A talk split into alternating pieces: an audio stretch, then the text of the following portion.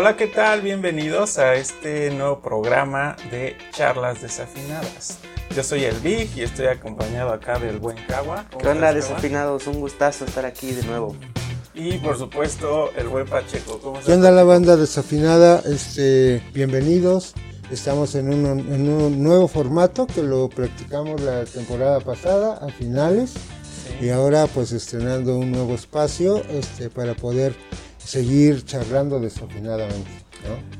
Eso es, entonces eh, vamos a tener este inicio de temporada y un nuevo programa que este, resulta que estamos aquí nosotros varados porque no podemos pagar este, un festival. no es, y aparte no queremos también, ¿verdad? Bueno, ahorita platicaremos de eso, pero el programa de hoy es como un cuestionamiento de si realmente vale la pena asistir a un festival musical. Entonces, la realidad es que hoy en día ya existen varios, o sea, ya existen muchos festivales, ya podemos tener festivales inclusive de varios géneros.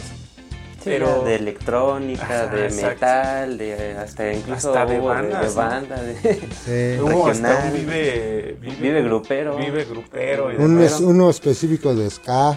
Ah, de también. Ya, y de Sky y demás. Digo, hay festivales ya de diversas magnitudes, pero vamos a enfocarnos más un poco a la situación de estos grandes festivales, ¿no? Entonces, nuestra referencia vamos a tomarla como tal, el Vive Latino, porque fue, fue uno de los pioneros en cuanto a tener una, eh, digamos, una magnitud muy grande, ¿no? A nivel inclusive de Latinoamérica. Entonces, un poco escucharán respecto a las referencias de eso, pero por supuesto que englobaremos el, si vale la pena asistir a cualquier festival musical, ¿no? En cuanto a costos, en cuanto a cómo han evolucionado, qué artistas ofrecen, es decir, que, a qué bandas vas a ver. Este... es lo que el mismo festival ofrece como tal, o sea, todo lo que hay dentro, ¿no? No solamente los puros artistas, ¿no? Ya eh, ha evolucionado tanto que ya incluyen hasta juegos mecánicos, este, stand-up y otras cosas. Ahorita vamos a ir mencionando Inclusive las, este, el número de bandas que ves, ¿no? bueno, ahorita hablaremos más a detalle, pero, pero sí, inclusive hasta comida, ¿no? ¿Qué puedes comer dentro? Este, ¿Qué experiencia hemos tenido al asistir festivales? y hablaremos pues de los últimos que estarán este año 2023 que ya están muy pronto a, realizarse no entonces pues empecemos primero no de hecho de, hecho fíjate de hecho cuando hablas tú o la pregunta de, de, este, que tiene como referencia el nombre del programa este, que si vale la pena o, ir a un festival, ¿no?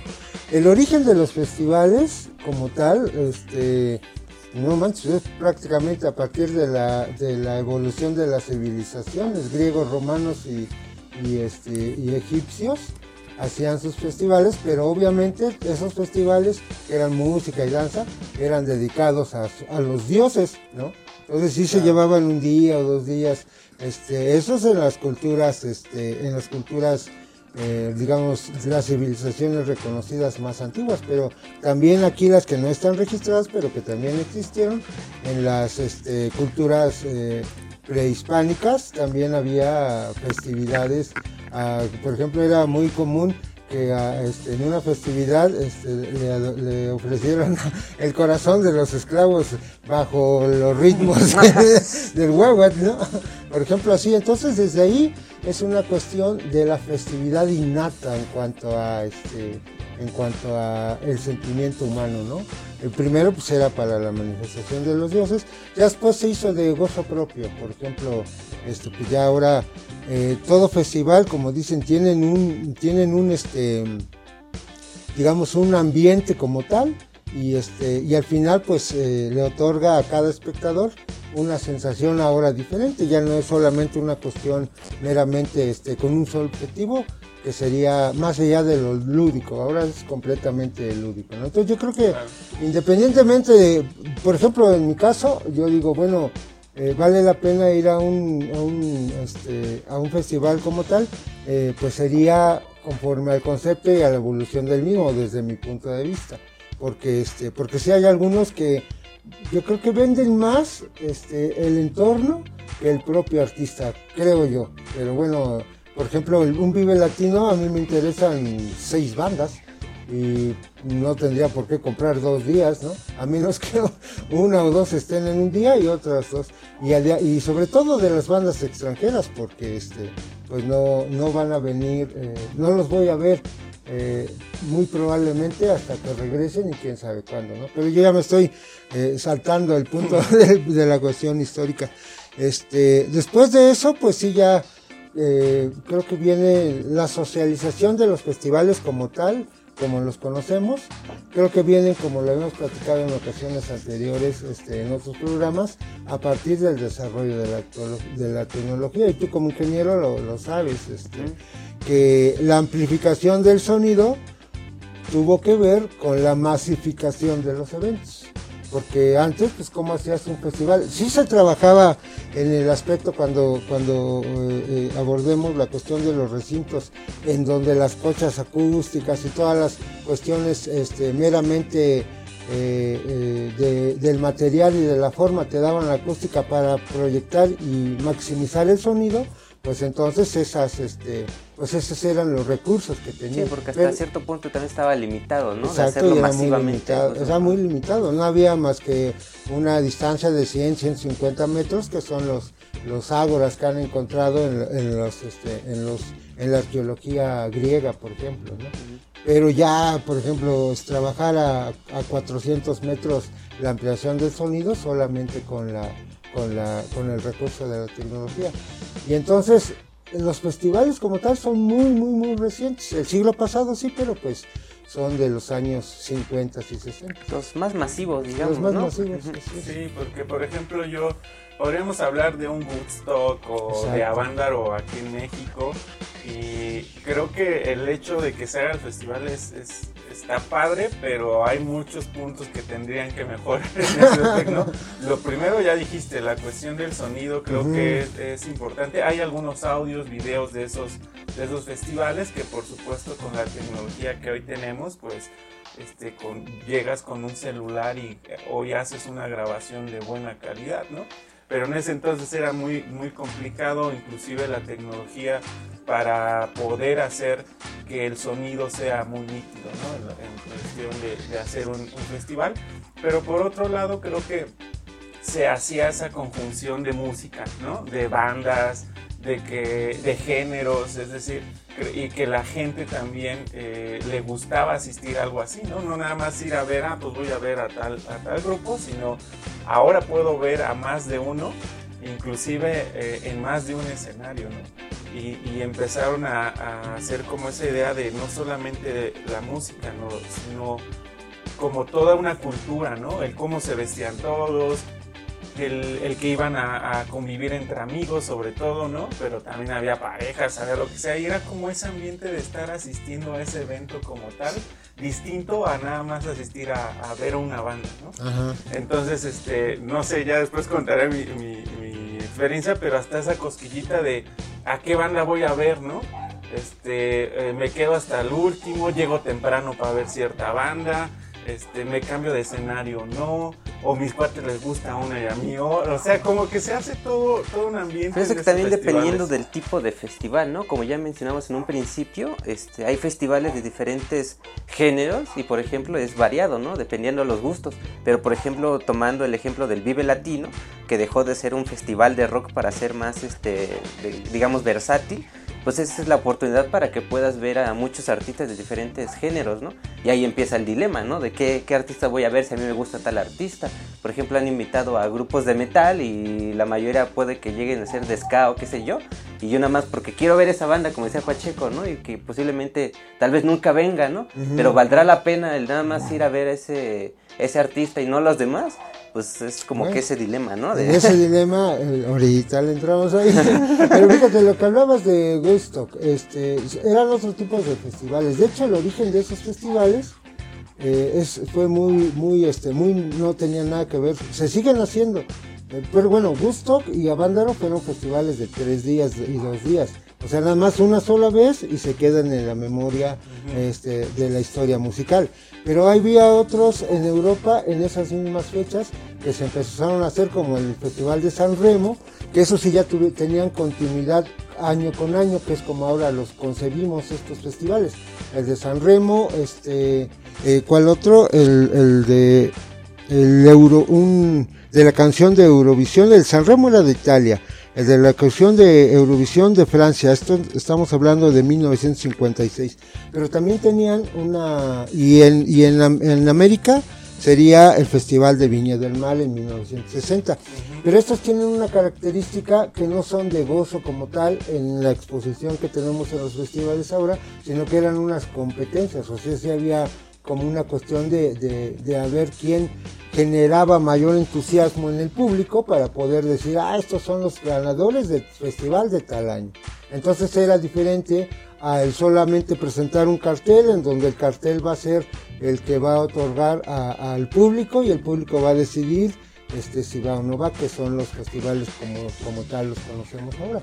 Pero esos festivales siguen existiendo, estos de, Eurovisión y de Viñas del Mar, pero como digo, tienen otro, ese concepto. Sí, pero ahorita parte de la evolución es como habían mencionado, ¿no? De que a lo mejor este sí estaba en ese concepto, pero ahorita es la oportunidad, ¿no? Para sacarle provecho a, al espacio como para que ya haya este un, un, este, un negocio allí, ¿no? Entonces es donde empiezan a iniciar estos festivales donde pues pagas para ver a, tus artistas, ¿no? Los que te gustan. Entonces ya la mayoría pues todos son así, ¿no? Tienes que pagar para ir a ver a tu artista y prácticamente la mayoría son con ese concepto, ¿no? Entonces ya ha cambiado completamente. Y en México a partir, como decíamos eh, también en algún programa que estábamos hablando sobre cómo es que evoluciona este la música como tal, sí tiene que ver con desde luego las cuestiones este pues legales, ¿no? Este, a partir del Tratado de, Libre Comercio en el 94, eh, los aranceles y la oportunidad de que grupos extranjeros lleguen a México, se, o sea, ese, es posible, pues sin ninguna traba y entonces se abre el mercado. Entonces antes era muy difícil que un grupo, este, marcas comerciales, todo lo que tuviera eh, que tener que ver con inglés o con gabacho o con extranjeros, no era permitido. Y a partir de eso, pues entonces este, pues se abre todo el espacio para lo que tenemos hoy. Porque si bien están hablando, estamos hablando de artistas este, latinoamericanos en el Vive Latino en un principio, pero sí tenían que ver con extranjeros. Entonces, desde ahí pues ya había un problema. Cuando se abre todo ese aspecto, pues no, hombre, y sobre todo nosotros en la Ciudad de México, es como cuando tenemos el privilegio de tener a las grandes bandas porque entonces ya legalmente es permitido que se haga un negocio este, y, quizá vayamos a ese punto, ¿no? Uno de los puntos de la evolución de los festivales es qué bandas o qué artistas invitan.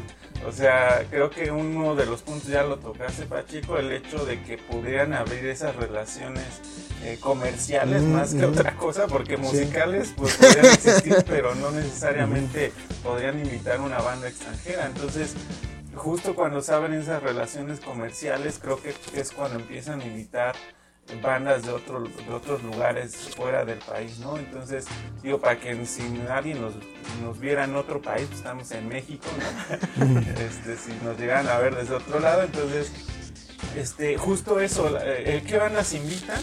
Creo que ha, cambiado un montón, ¿no? Depende también el tipo de festival, ya lo decía ¿no? Sí, porque antes también eran como de nada más este grupos locales, ¿no? Y una vez que se presenta la, la oportunidad de traer este grupos, extranjeros, pues es cuando se abre la oportunidad de que exista el negocio y venga más gente, ¿no? Porque ya es conocido y también los artistas que no son tan conocidos o que quieren difundirse, pues tienen la oportunidad de estar en esos festivales. Fue tanta la, la, oportunidad de abrir este, el espacio para contratar músicos o hacer festivales que se generaron varios en México. El Vive Latino, el Corona Capital, el más reciente el Hannah Heaven, pero también existen, estos están como dentro de la eh, área metropolitana o la Ciudad de México, pero también existe el Tecate Península, eh, que ese es en Baja California, me parece.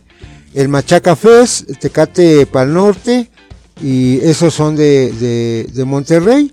Y el Cosquín, que es una, que traen, creo que es Rock México, que es como un... no, ese es de Guadalajara. Ah, entonces, las tres ciudades importantes, que serían Ciudad de México, Monterrey y Guadalajara, las más representativas, tienen este, sus, festivales este, como tal.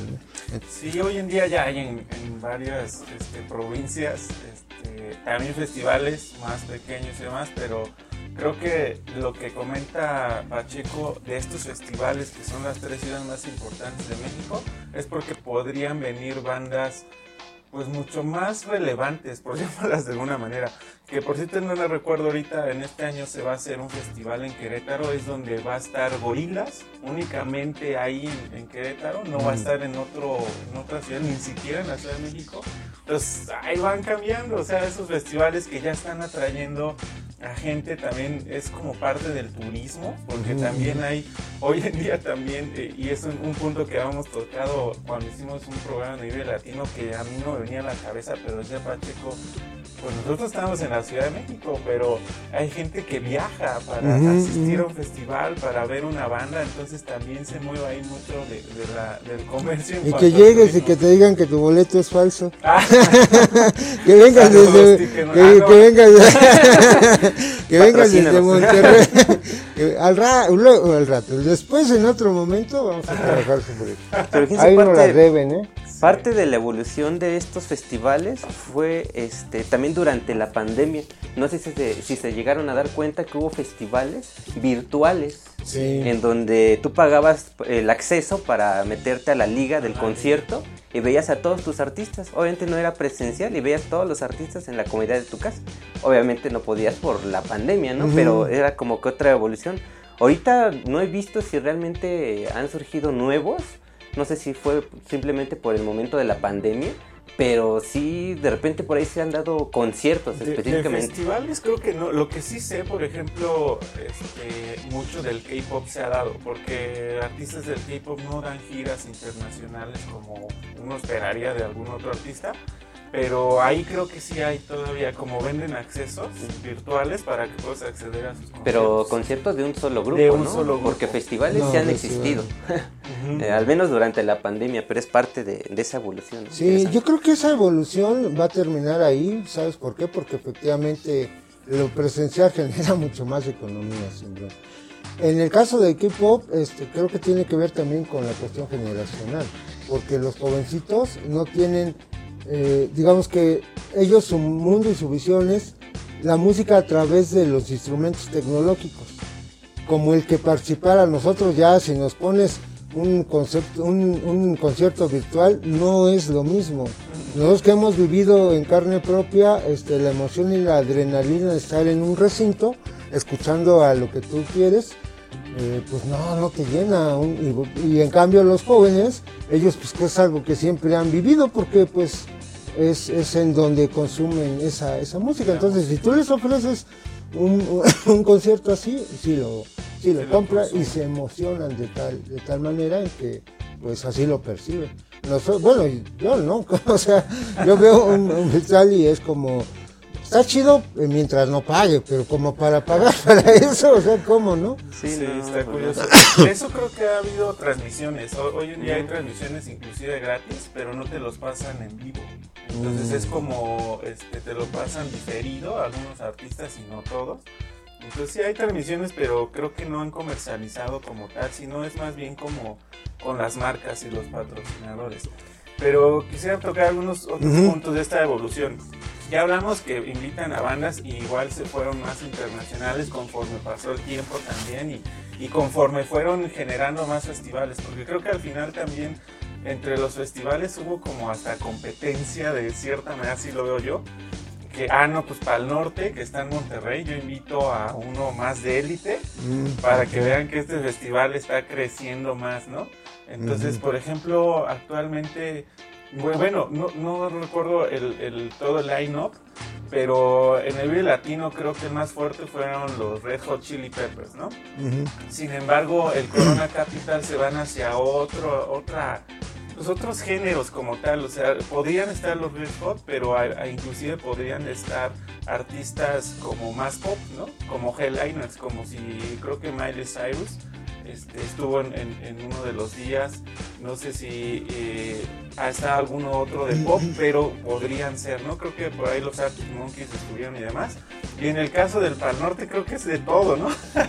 podría ser un headliner que inclusive podría ser este uno, uno, uno latino. Ajá, ajá, podría ser no sé si he estado, pero se me ocurre que hasta un Mark Anthony o algo así podrían Juanes o Juanes. Ajá, entonces ha, evolucionado un poco también en esa cuestión de competencia. Otro de los puntos que había considerado son tres que a ver si los discutimos. Es uno, el número de escenarios que pueden haber en un festival.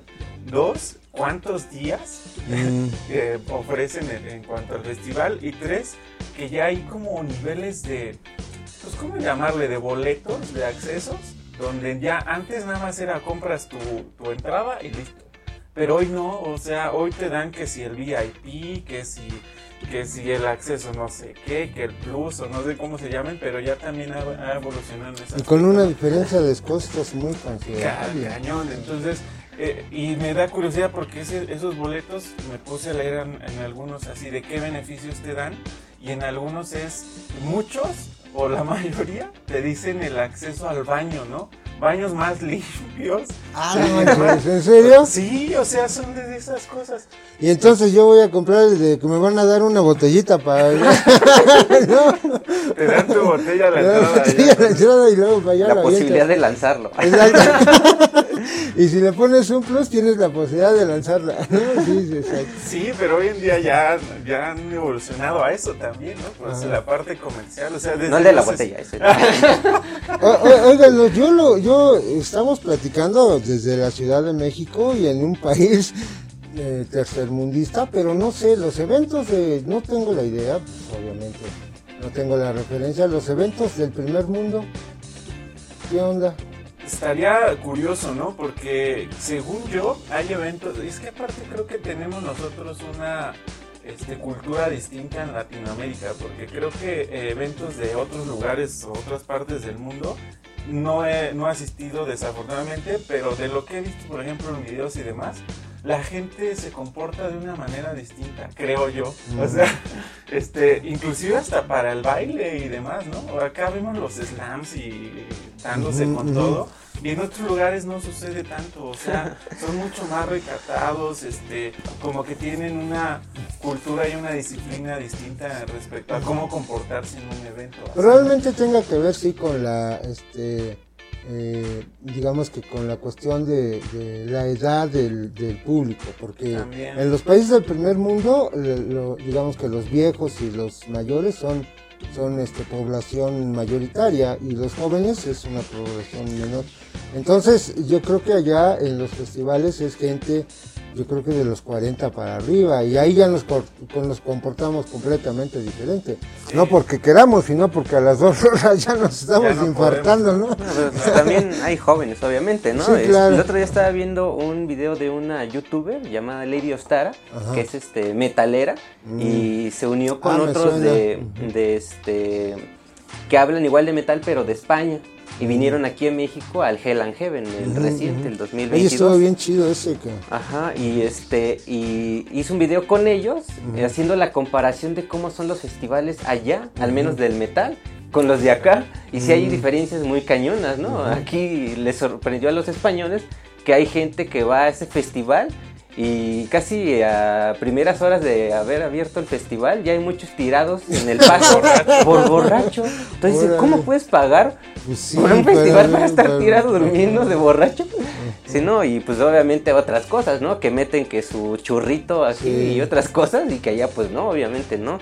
Los baños y todo eso, que es un poquito más limpio, que te ofrecen agua, por ejemplo, hay bebederos de agua donde poder este, guardar tus cosas y no te roban y hay más seguridad, o sea, sí hay como que una, una gran diferencia, ¿no?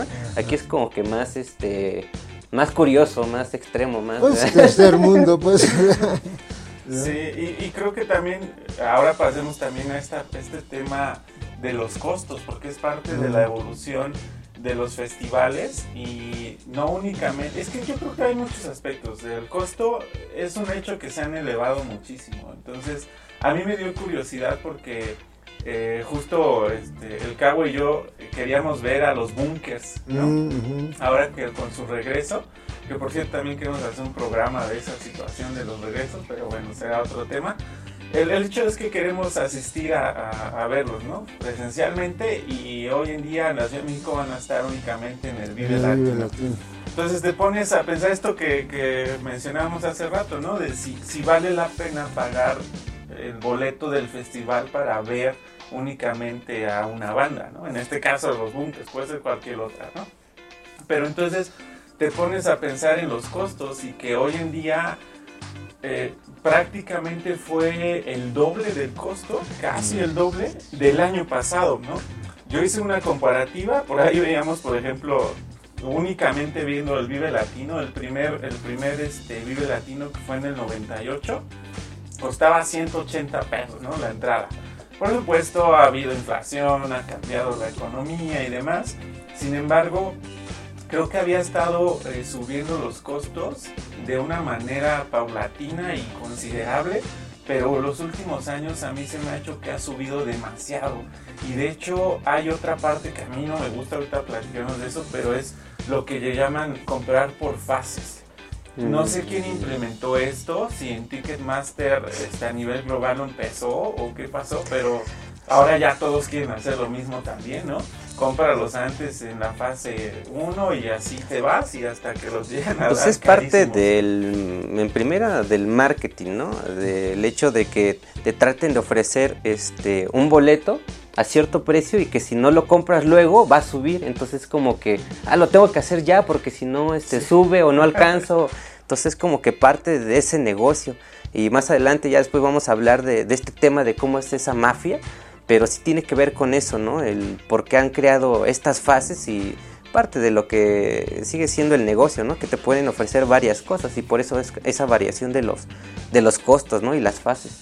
Entonces, bueno, yo también se lo dejaría, ¿no? A la audiencia y a los desafinados. Realmente, ¿quién, quién se asiste a un festival? Si consideran que lo que están pagando por el festival vale la pena, o sea, realmente el costo podría ser este, pues adecuado, por llamarlo de una manera, para, para poder presenciar eso o no. O sea, ustedes también díganos, ¿no? Realmente igual y, nos dicen, no, pues sí vale la pena y nada más nosotros estamos chillando, ¿ah? pero podría ser, ¿no? También, pero cuéntenos también. Y, y digo, este, parte de eso también es como analizar un poco también qué es lo que ofrece un festival, ¿no? Este, y por qué podría estar considerándose un costo mucho más alto que en anteriores festivales, ¿no? Entonces eso también tendríamos que considerar, este, porque hoy en día los festivales tienen un montón de cosas que ofrecer, además de, la música Entonces creo que también es un punto a considerar pero no sé tú cómo ves lo de las fases, Pacheco. De por sí este, es complicado conseguirte un boleto para ver a alguien y todavía sí, eh, Hablemos de los festivales como tal, porque ya el tema de los conciertos de grupos en específico también es otra cosa que tiene que ver con, con un mercado, un propio un mercado como tal, a lo mejor este, eh, pues sí el estatus entre comillas de del nivel histórico, de lo que representa el músico, todo eso pues, tiene que, ver, ¿no? en cuanto a eso, pero este, ahí sí yo estaría pensando en que las fases tendrían que ser más bien con fans consolidados. Por ejemplo, la primera fase de los boletos más baratos son de club de fans. Eso, eso estaría chido. Y no en general como lo hacen en los festivales. Yo creo que eso, todas esas cuestiones de mercadotecnia que tienen que ver con el incremento de los costos, se puede dar y se da ahora porque ya hay un mercado consolidado. Yo creo que lo van a perder. Yo creo que, pues, ¿sabes por qué? Porque se vuelve incosteable. Eh, cada vez la gente está haciendo más esfuerzo para ver a un, para ver a un, este, a un artista suyo. Eh, la mercadotecnia este, sí, sí, trabaja muy fuerte, sobre todo por esta cuestión de, del estatus que te da a uno de Entonces se vuelve glamuroso. Y en esta cuestión este, psicológica del ser humano es decir, es pertenecer a la élite que puede haber acá. Ahí se pierde la cuestión de musical, eso es lo grave, porque no vas por, no vas por, tu artista como tal, sino nada más eh, vas para estar en el evento. Sí, así como, ah, fui a ver tal artista, ¿no? Es como la marca, digamos, o sea, sí, se venden como, como, usar ropa de marca cuando... Este, Tener un iPhone. cuando, bueno, el que tiene un iPhone sabemos que es, es un artículo que ni siquiera ellos mismos saben que no lo vale tecnológicamente, pero sí es una marca de estatus. Eso sí, porque lo tiene porque, porque pues, las puede, digamos. Como nuestro café hoy. Exactamente. Si no tenemos este, eh, tazas artesanales es porque tenemos la posibilidad de pagar a los para que las se las tengamos. no comprar. Están, trabajando aquí al lado. Entonces yo creo que es eso. Y, pero pienso que se les va a acabar esa situación. ¿Sabes por qué? Porque este, ni tú, que eres potentado de la clase media, ya no puedes pagar un, un, costo. Me, da codo, ¿eh? Es que, es que es eso. Justo por eso se me ocurrió el tema que les propuse ahorita, este, de si vale la pena, porque y analizar un poco esta situación, ¿no? De, de, a ver qué bandas están, este, una banda que queríamos ver mucho, este, qué ofrecen, que es lo del tema que ahorita quiero como discutir, ¿no? y muchos a una situación allá porque te ponen en la mercadotecnia como, ah bueno, y vamos ya quizá a ampliar esto de qué ofrecen, ¿no? Este, primer punto es, te ofrezco hasta 100 bandas, ¿no? Órale, ¿no? Un festival de 100 bandas. Bueno, pon tú que se hagan dos días, 50 cada día. Pero ¿cuántas bandas realmente ves en un festival? ¿Tu presencia realmente? pues si lo prorrateas, estaba viendo, por ejemplo, pónganse a ver los horarios cómo están, porque luego son 50 bandas repartidas en 4 hasta 5 escenarios. Entonces, de aquí a que te mueves y demás, terminas viendo 6, 7 bandas en el festival de las 100 Bueno, tú que veas el doble, unas 15 bandas, ¿no? Máximo, ¿no? Entre 10 y 15 que te pongas a ver. Pero es imposible, si nomás consideras de media hora, o ni más que vas y escuchas tu rola que te gustó de esa banda y ya te vas a ¿no? Exacto, entonces ya prorrateando toda esta situación, o sea que te digan que van a estar, que van a estar 100 bandas, pues tampoco creo yo que sea algo atractivo, al menos para mí no, ¿no? Y, y, incluso eh, yo estando fuera de la escena musical contemporánea, no conozco muchas bandas, pero estoy seguro que incluso los que, hasta los que están inmersos en la escena contemporánea de la música, hay muchas bandas y quién sabe quién chingados son. Pero fíjate, estamos hablando como que ese aspecto que, al menos desde nuestro punto de vista, podría decirse que es este negativo, por así decirlo, ¿no? Pero podría tener un lado positivo, ¿no? Es decir, que a lo mejor de tantas bandas, la posibilidad de ya este, tener festivales así, una otra, la posibilidad de ver varios artistas que posiblemente no conoces, ¿no? Yo al menos yo lo vería así por ese lado positivo, ¿no? En el que a lo mejor de tantas bandas que no conozco, tal vez conocer algunas que posiblemente este, se me van de la mente y posiblemente sean muy buenas como para seguirlas, ¿no? Y tener la oportunidad de solamente verlos ahí. Creo que sí tienes razón en ese aspecto, porque antes este, éramos privilegiados 20 o 30 personas que estábamos escuchando una banda en el Polaris, ¿no? Entonces, esas bandas, si se presentan en el Vive Latino, alguien tendrá la posibilidad de escuchar su trabajo y dice, ah, no manches, sí tiene mucha calidad, a pesar de que nadie los conozca. Creo que sí. que es un punto justo que también iba a comentar. Yo he conocido varios, varias bandas en el Vive Latino porque a mí sí me gustaba como ir a ver, a ver de qué es, investigaba o así. Yo me iba desde que abrían al Vive a, los y a, ver algunas bandas. Y conocí varias que me gustan. Por ejemplo, hoy, hoy me gustan los Aguasaguas, que yo los vi en el Vive Latino y dije, ah, órale, suenan bien, ¿no? Eran como reggae, tocan cumbia, tocan un montón de ritmos. Y hoy en día ya, ya conozco esa banda, ¿no? Conocí a Yokozuna, por ejemplo, ¿no? Este, y varias bandas que me, me fui a, parar y decir, ah, ok, vamos a ver qué tal. E inclusive he escuchado bandas en vivo que tenía la oportunidad, que es lo que dice Kawa, este, que quizá en otro, en otro sentido no podrías ir a un, toquín exacto de ellas o a todos, ¿no?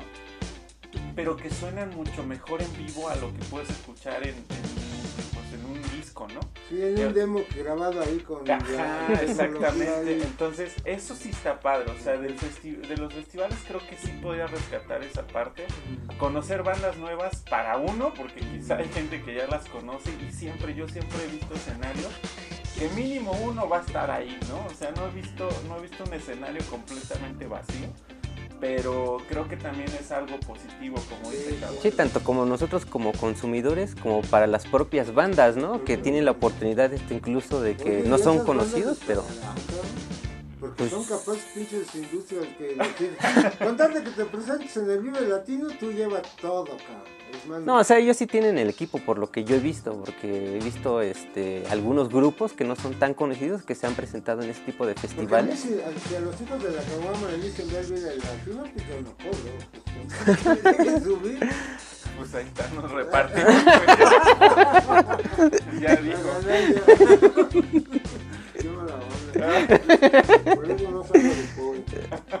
Digo, me voy a meter ahorita un poco al tema de los, de los costos también para ver un artista en solitario.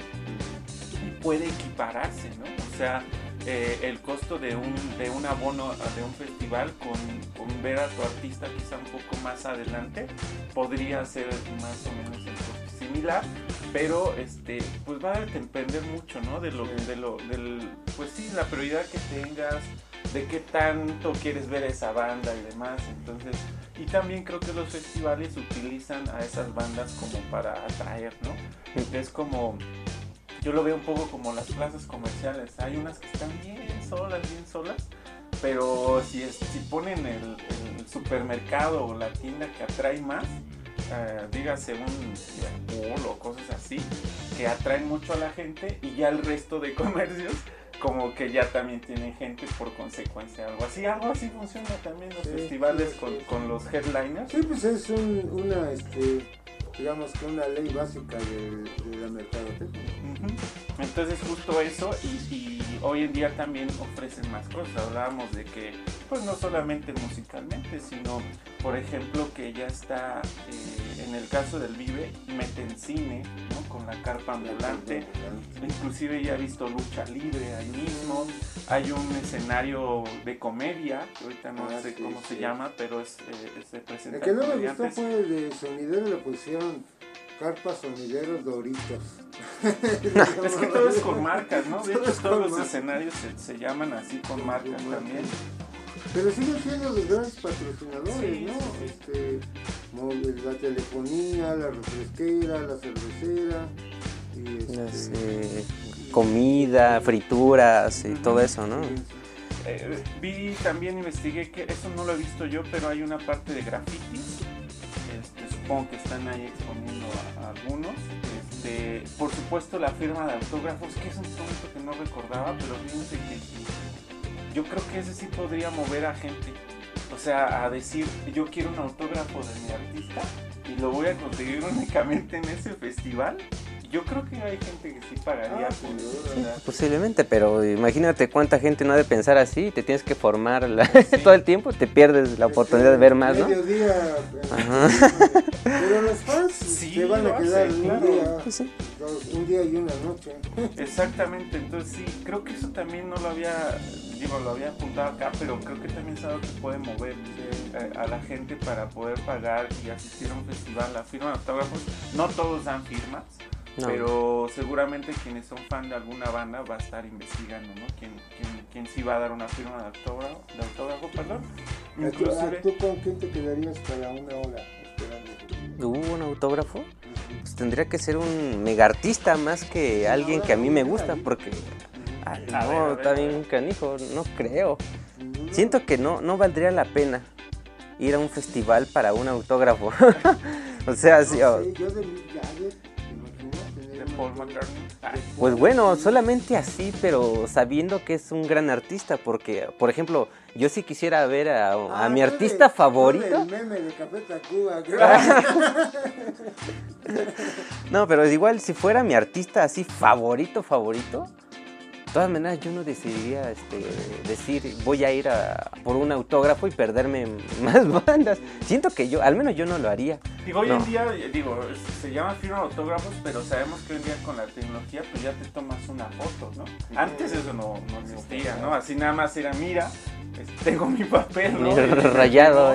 Tenías que creer, ¿no? Firmemente que era eso. Hoy en día ya te tomas, supongo que también la foto. Pero, híjole, está complicado. Yo tampoco soy mucho de eso. Este, de hecho, a mí me, me daría como, como vergüenza.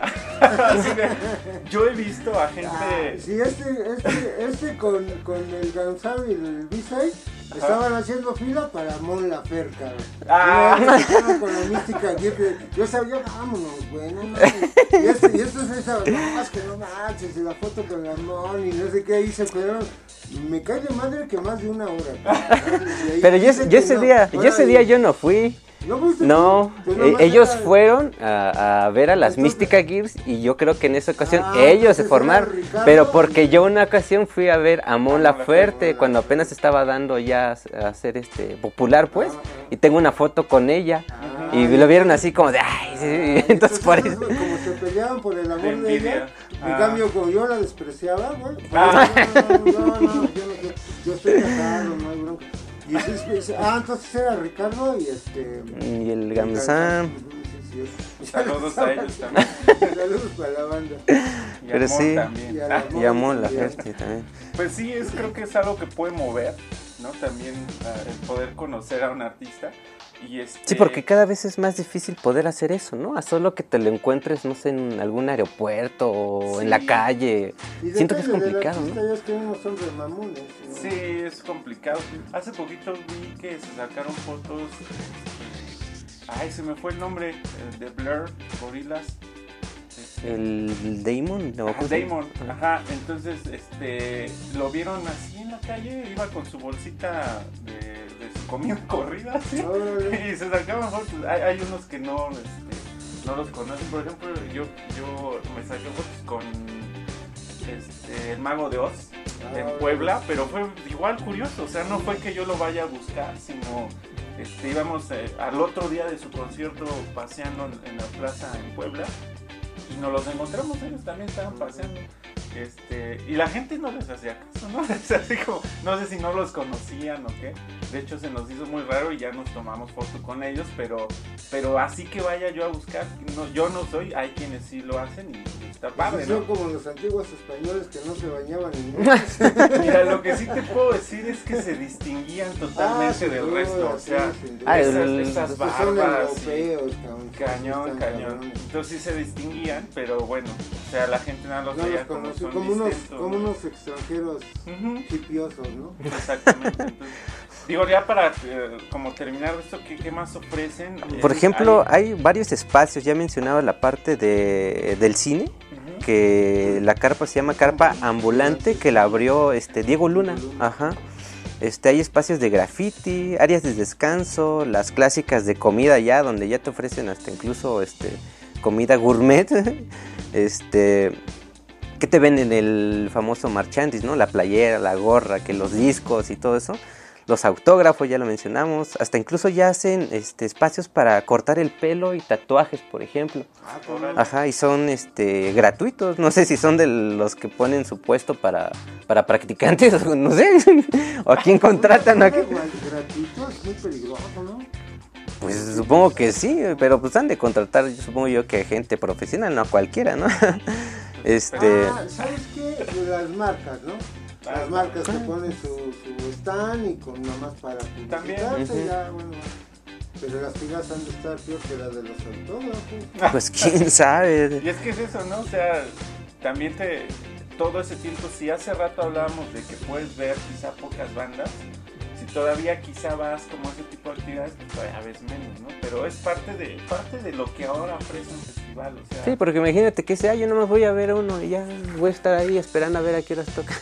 pues ya tienes la oportunidad de ver otras cosas, ¿no? sé cómo habrá nacido todo esto, pero se me hace que fue por eso, o sea porque no todos van a ver a todas las bandas, entonces quizá había gente como deambulando, ¿no? Sí, porque pues eso, pues imagínate que tú vas y eres esa, esa persona, y dices, ah, pues no vale la, pena, ¿no? Pues ¿para qué voy? Entonces el ofrecer más cosas, pues incita a que... Ah, sí, pues, y yo creo que también eh, todo esto alrededor, lo que les decía hace rato al principio del programa, de, del hecho de que vas con tus cuates o, con la gente que, que, te diviertes y demás, creo que es eso también, ¿no? O sea, es parte de, pues de pasarla bien en el festival, no únicamente viendo una banda, sino conviviendo con la gente que que vas y hacer ese tipo de actividades, ¿no? Pero te quedas con recuerdos de esas cosas. Sí, por ejemplo, este, hay otras actividades como artes recreativas, eh, de arte, por ejemplo, tú puedes ver este, pinturas o esculturas.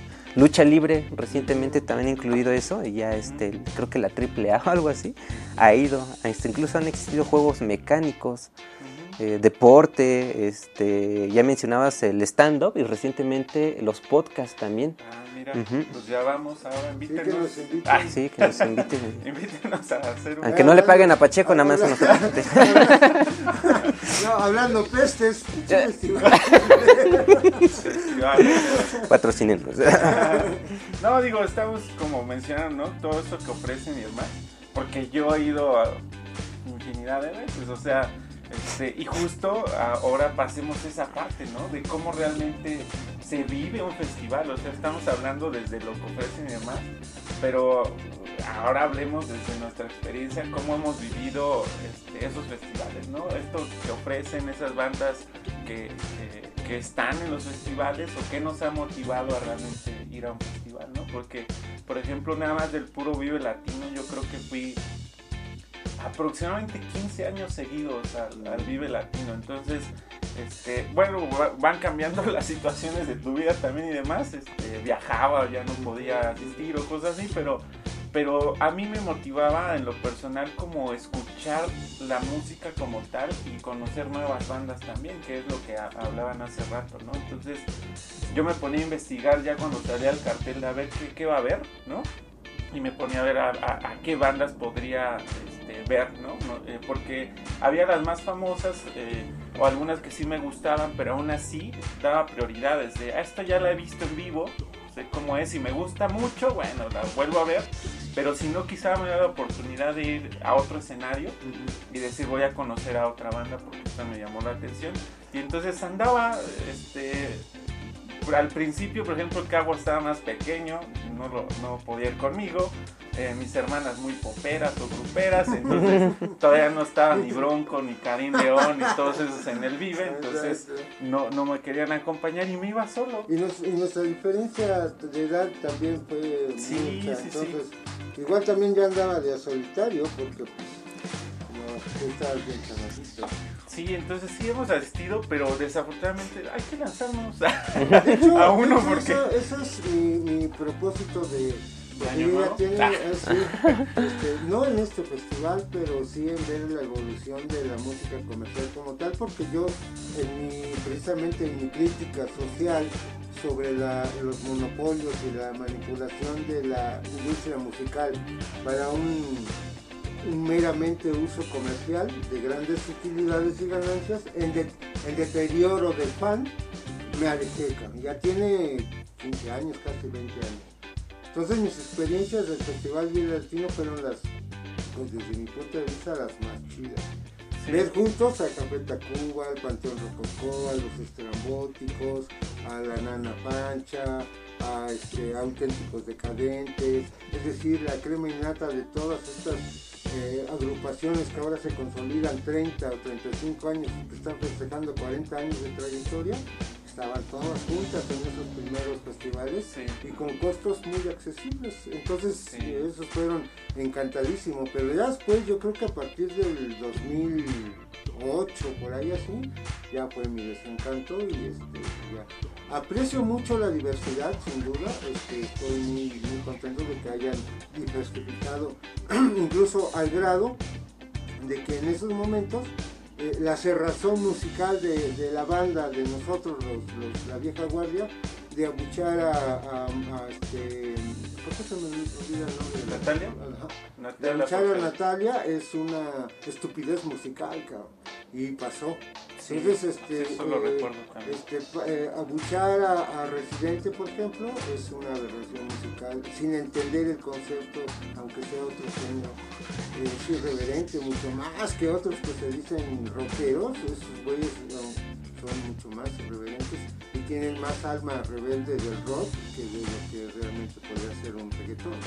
Entonces eso creo que está muy chido y eso sí me... y cuando regrese voy a estar seguro de que voy a desconocer y voy a sentirme como un neófito.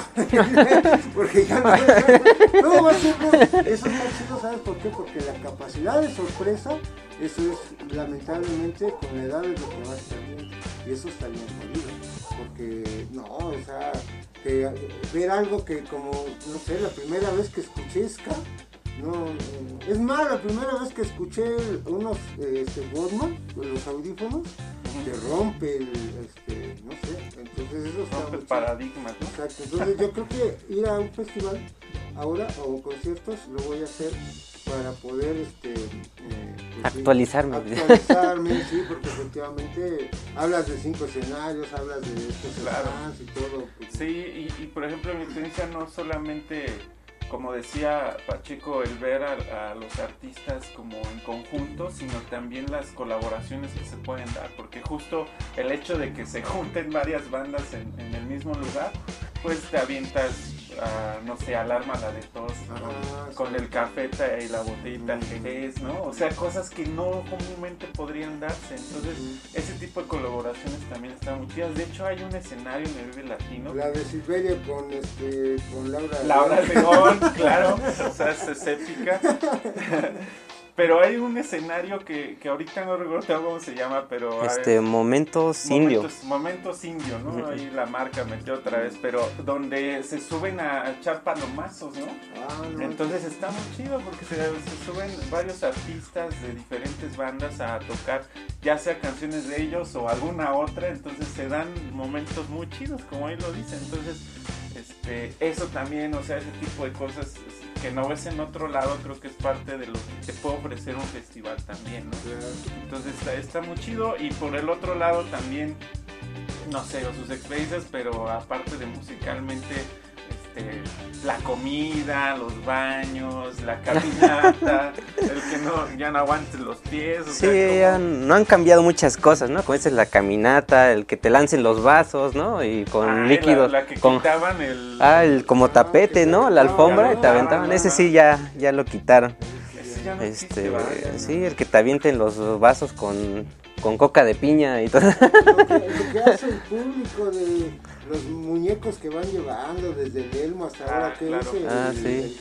un día me lo quitaron a la entrada. Los de 31 minutos y todos esos ah, peluches, ¿no? El del Doctor Simi, ¿no? ah, sí, el Doctor Simi que ahorita lo avientan así. Eso se lo avientan al artista, ¿no? Ah, Pero sí, eh, todo eso es creo que parte de pues lo que crees que ahora voy a llegar y decir, ¿por qué hacen eso? Pero por ejemplo, eh, eh, la otra vez me, comentaba el Kawa, eh, hablando respecto a la comida. Este, yo al principio, yo creo que ha evolucionado también comercialmente esa parte porque al principio veías lo mismo, ¿no? Este, una hamburguesa, este, un hot dog, para de contar, o sea, no ofrecían muchas cosas. Hoy en día ya está hay food trucks y no sé qué, pero me habías comentado que en alguno, algún festival se quejaban de desabasto, creo, ¿no? Ah, sí, hubo... inclusive ni agua. Eso está chafa, o sea, por ejemplo, Sí, es que en un principio, al menos en el Festival Vive Latino, este, de cierta manera el crear un festival sin tener la experiencia, pues genera muchos conflictos, ¿no? Entonces, parte de esos conflictos era, este... curva de, aprendizaje, ¿no? Ah, sí. Sí, entonces parte de ese... Entonces parte de ese, de ese conflicto era el desabasto de... y no considerar el hecho de cuántas personas iban a ir y si iban a haber suficientes baños, suficiente agua, comida, entonces hubo desabasto de todo. Entonces, Eso también le pasó a los festivales masivos de la Ciudad de México. Era un caos al principio. y tuvieron que pagar esa curva de contacto para llegar a pues poder presentar a Paul, Paul McCartney sin ninguna clase de, de, desmán. Estuvo perfecta la Sí, la seguridad y todo eso, ¿no? Entonces sí. Sí, tenés que ir al baño en las primeras horas porque si sí, ir en las últimas ya... Ya estaba ahí la montaña de... Sí, aparte que ponen, siguen poniendo, ¿no? Muchos de esos que son este, móviles. Portátiles. Sí, portátiles. Sí, esa es la solución. Pero sí, yo creo que si, si ya no cabía, ¿cómo le hacen? O sea, a mí se me hace como un poco estético, no más que estético, un poco higiénico, más bien. Y, recuerdo que, por ejemplo, ya en la noche, pues esas cosas no tienen luz. Sí, Ya hoy en día prendes tu cel, aunque sea, ¿no? ya con la lamparita y demás, pero antes eso no existía, o sea, tú tenías que casi a tientas dentro del baño. y luego no había aquel antibacterial, ahora no, ya te dabas y todo, pero no sé. Hola, ¿cómo estás? Sí. de hecho sí, o sea, ahora, ahora que lo pienso, o sea, salías del baño y no había para lavarte las manos, ¿no? O yo no me las lavaba. Con tu cerveza. Por eso el COVID afectó bien al ser humano, porque éramos tan puercos que pues... Pero sí, es que son condiciones que también se dan, ¿no? O sea, este, sí hay otras instalaciones, por ejemplo en el Foro Sol, eh, parte de la instalación del Foro Sol es, ah, es diferente, ¿no? Pero los otros escenarios donde no hay una instalación, pues están los portátiles y seguro sucede eso en todos lados, ¿no? En todos los que también, eh, que también el diseño de, los, eh, de estos portátiles también ha evolucionado. Antes era completamente rústico y ahora sí incluso unos ya tienen hasta este, eh, el, gel, pues los instrumentos de secos de higiene ya están integrados. ¿Por qué? Porque pues, así se requieren ya. Sí, está complicado esa parte y, y creo que hoy también han tratado de resolver esas cosas lo que a mí no me agrada tanto es esta situación de las fases, no de las fases, sino como los niveles que hablábamos hace rato. O sea, que, que por tener un baño limpio tengas que pagar más. O sea, eso a mí no se me hace adecuado. O sea, bueno, quién sabe. Yo nunca he entrado a esos este, baños, pero dicen que sí está. O sea, al principio, si vas este, temprano, pues están limpios, pero ya después ya es un. Pues al VIP o al VIP Plus o como se llamen, a ver si vale porque... la pena. En el VIP Plus aparece como en la imagen de cuando Homero llegó al baño de la empresa del jefe, que pasaba un señor que lo hacía así limpiando. pues a ver, yo no he entrado, pero sí es así. Pero lo que sí he visto, por ejemplo, en los que son portátiles es que te cantan.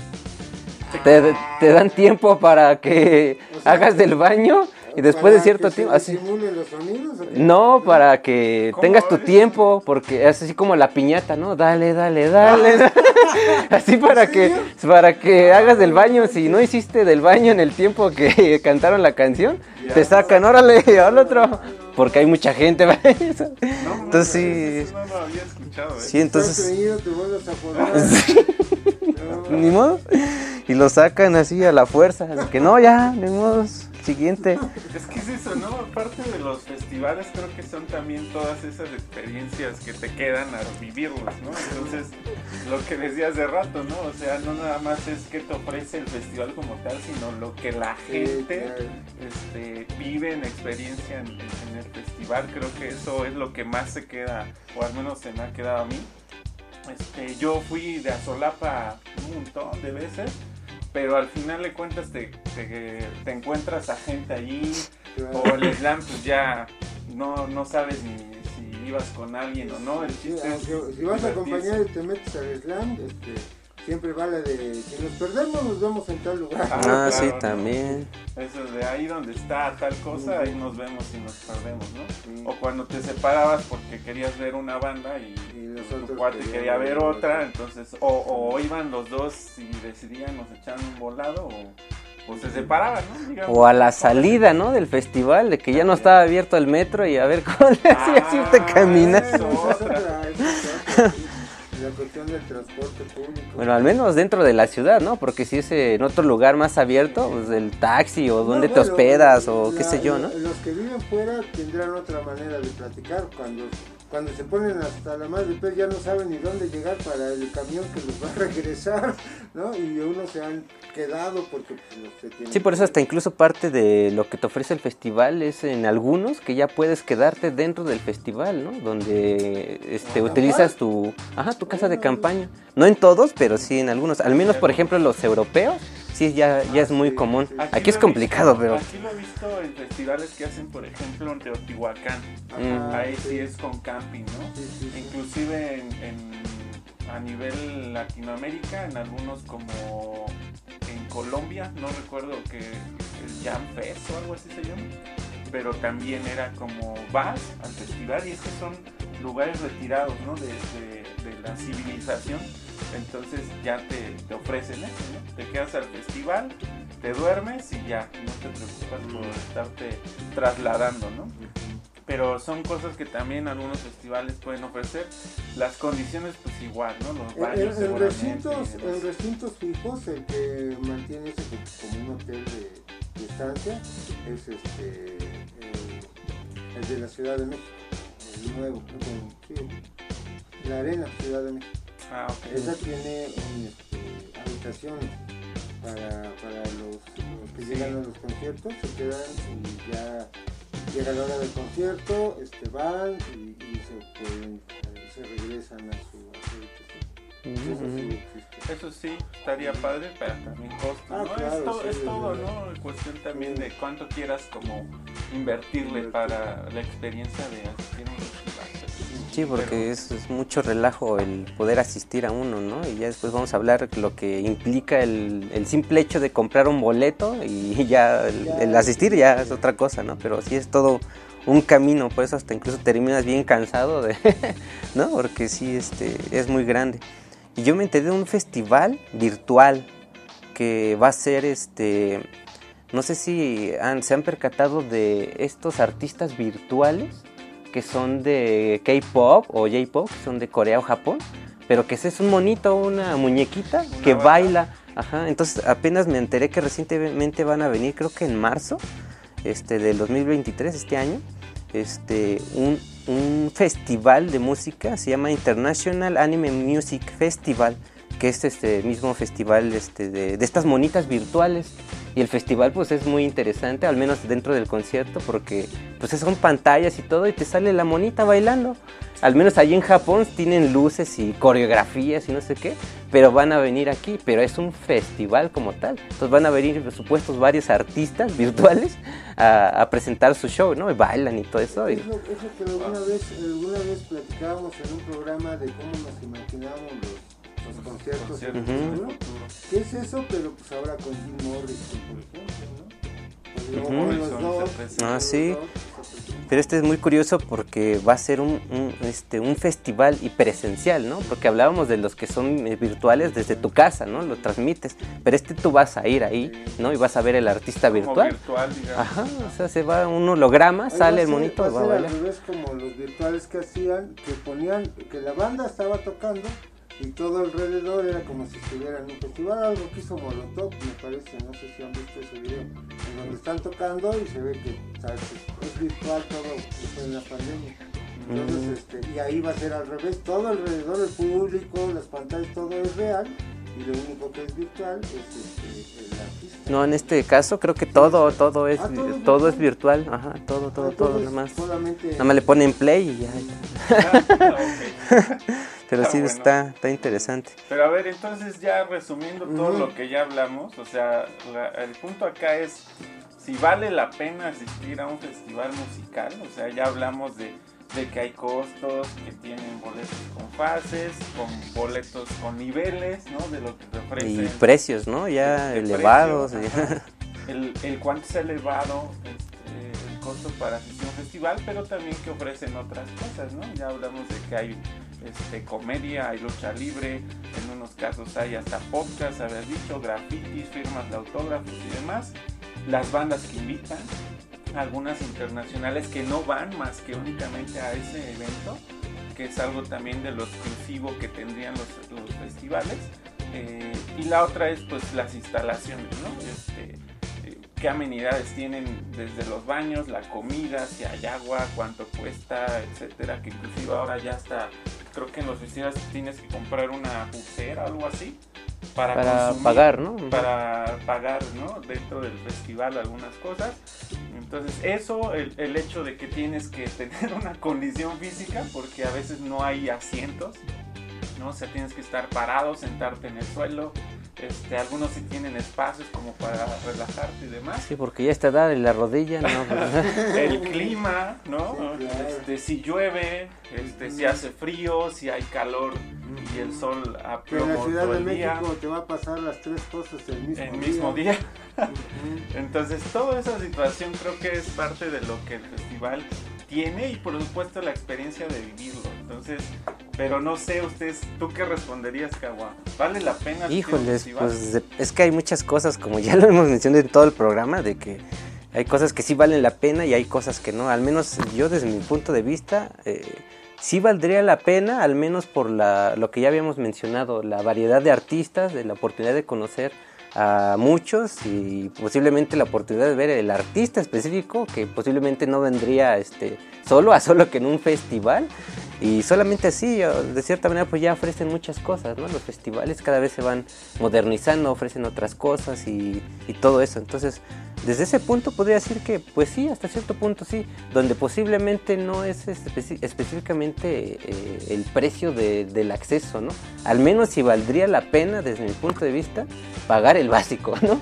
Para tener como que, este, eh, exclusividad o este, comodidad y todo eso, siento que ahí sí no valdría la pena. Pero pagar este, cierta cantidad de dinero por un festival puede que sí. Pero en la actualidad como que ya, no sé si sea la edad o qué, pero ya no me emociona tanto a ir. Ajá, ya lo pensaría más, pero eh, pues bueno, está como que la oportunidad y puede que sí, de repente ahí sí, iría, ¿no? Sí, yo, yo lo que les, bueno, desde mi punto de vista, que no haya asistido a algún festival, yo sí les recomendaría probarlo. O sea, creo que sí tendrían que vivir la experiencia de lo que es un festival musical de ese tamaño, ¿no? De, los grandes, porque sabemos que hay festivales eh, más pequeños de otros géneros y demás. Está el Skatex o este, otras cosas que hacen este, en otras provincias. Pero creo que por la experiencia me sí recomendaría, ¿no? el poder asistir a uno y de ahí, de esa experiencia que vivan, también sigan, ¿no? Después, ya si han ido a un buen de festivales y demás, creo que pasa como lo que a nosotros nos la pensamos un poquito más, ¿no? Pero yo, para mí valdría la pena con lo que decían hace rato, igual ir en banda porque nos vamos a divertir y pasarla bien, quizá por ese lado sí me voy a un festival. La experiencia, por La experiencia de vivirlo, ¿no? De estar ahí, de pasarla bien. Este, pero por otro lado, musicalmente, este, pues ya no me atrae a veces tanto. Una porque afortunadamente he podido ver algunas bandas ya, ¿no?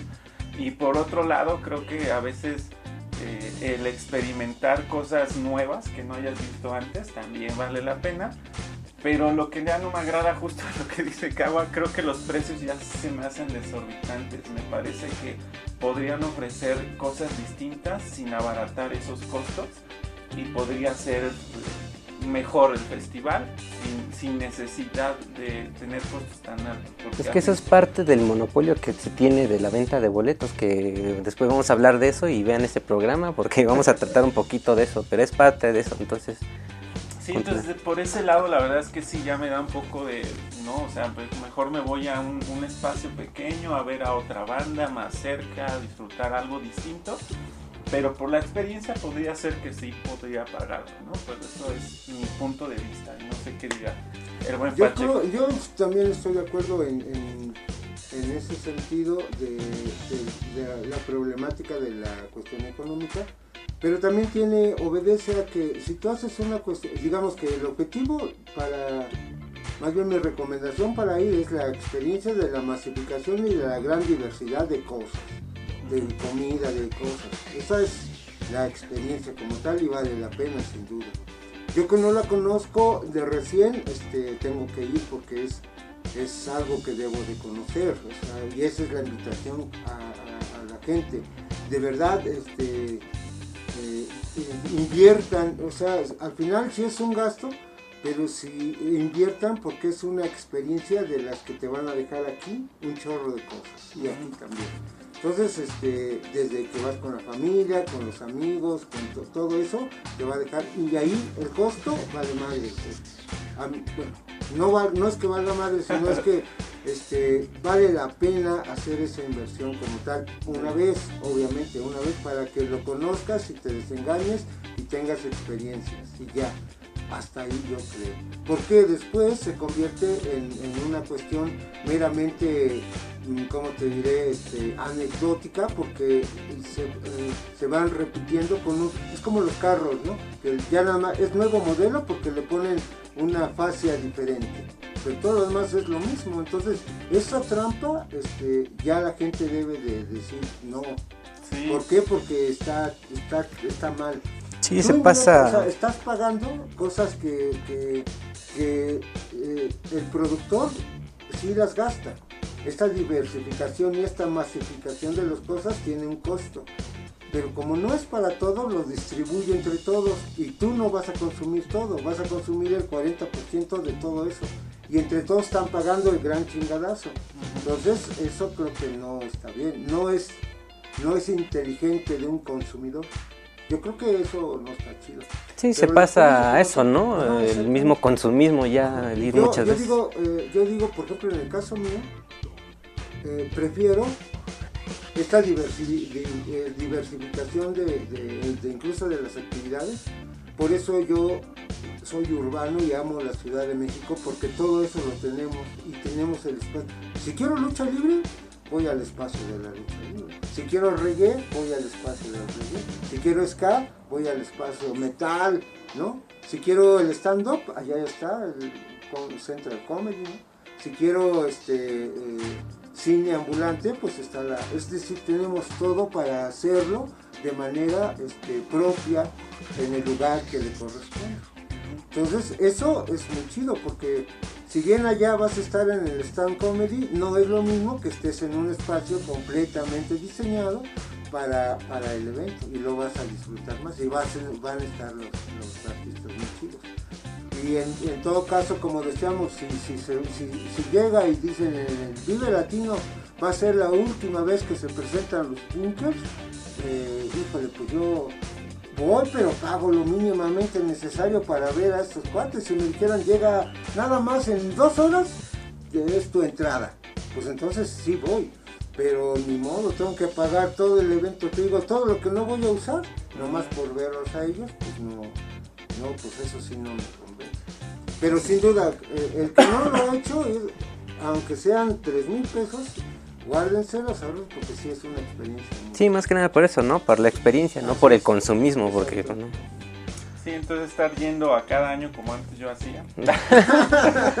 bueno, ya cuando tienes esa experiencia, pues ya lo piensas como dices, ¿no? dices, ah, bueno, aparte era comprar la playera del evento, ¿sabes?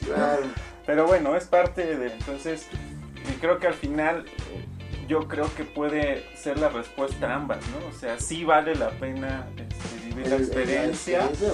Entonces sí vale la pena ir a, un festival, pero por otro lado quizá a veces no valga la pena, ¿no? No, hay que ser consumidores inteligentes. Es correcto, entonces eh, dependerá de lo que hayan vivido, de lo que haya, de lo que les guste, de lo que, de su, este, la cuestión económica también, por ejemplo. Entonces hay muchos aspectos de lo que aquí hablamos y que no hablamos que se nos pasó seguramente algo, entonces también coméntenos que, cómo han vivido el festival, si han ido uno a otro, si quisieran ir, a cuál, inclusive no solo aquí en México, si hay otro en otro país donde les gustaría estar, este, el Tomorrowland, no sé, que quieran irse, o algún otro, ¿no? Que realmente vivir esa experiencia, porque es de lo que estamos hablando, entonces me parece que cada uno tendrá como sus propias opiniones, ¿no? Respecto a eso, solo aquí hablamos, ya saben, en estas charlas que a veces nos, salimos del tema, pero, bueno, esa es, esa es la situación. Al principio del programa no les dije, pero se pueden este, suscribir al canal de YouTube, que es donde estamos transmitiendo estos programas. Estamos en Spotify y en todas las plataformas de podcast. Y también eh, pueden seguir la página de Facebook. En todas estamos como charlas desafinadas. Entonces ahí nos pueden ver y seguir si este contenido les gusta, también compártanlo. Todo es gratis, ya saben. Like y todas esas cosas. Entonces, los únicos que cobran son ellos. Recuerden, todas las ganancias van para el Cago y para mí, porque Pacheco no está fuera de esos monopolios. Así que festivales, invítenos para que toquemos y Ticketmaster patrocínanos. Listo. puros covers tocamos. Perfecto, pues muchas gracias por vernos, escucharnos en este programa. Vale la pena asistir a un festival musical. Creo que la respuesta es ambas y ustedes también. Es parte de la opinión que ustedes van a, van a tener. Entonces yo nada digo, como ya comentamos, todos vivan la experiencia, eso creo que se queda siempre en la mente y en el corazón, como Pacheco ya dice. Entonces, Cagua. Pues nada, igual disfruten la música, vayan a un festival, es una gran experiencia, cuiden su dinero, no se dejen porque también es malo ahí este, estar pagando de más y no vale, ajá. Pero pues ustedes vayan, disfruten. Sí, este, yo me despido en esta idea de que efectivamente música hay para todos. Eh, si bien no son festivales, pero parecieran los que se hacen cada, por ejemplo, del rock urbano. Cada semana hay un cartel en donde hasta abajo, eh, es más, ni siquiera están anunciados, son bandas nuevas. Entonces, yo por ejemplo voy y escucho bandas nuevas y ah, chavos traen, traen buen punch hasta arriba están los viejos de 50 años de carrera o 40 años de carrera. Este, tú decides si te quedas o te vas. Hay comida, ahí ya, las garnachas, las chelas, ¿no? Es decir, y esos eh, están en 80, 120. Entonces, este, yo creo que la música así es y eso es lo chido, que hay una gran diversidad. La gente que no tiene valo este, se puede ir a los eventos en donde los músicos están tocando por cooperacha solidaria entonces creo que música para todos hay, pero sí efectivamente estas grandes industrias eh, como experiencia hay que vivirla, que nadie nos cuente, este, pero bueno, yo creo que al final pues todos tenemos nuestros espacios en donde podemos acceder y, trabajar y seguir viviendo esto que es muy chido, que es la música. Perfecto, pues ahí está, entonces decidan. Este, para que vean si van a un festival o no. Esto fue entonces charlas desafinadas, vivan la música y nos estamos viendo y escuchando en el próximo programa. Cuídense.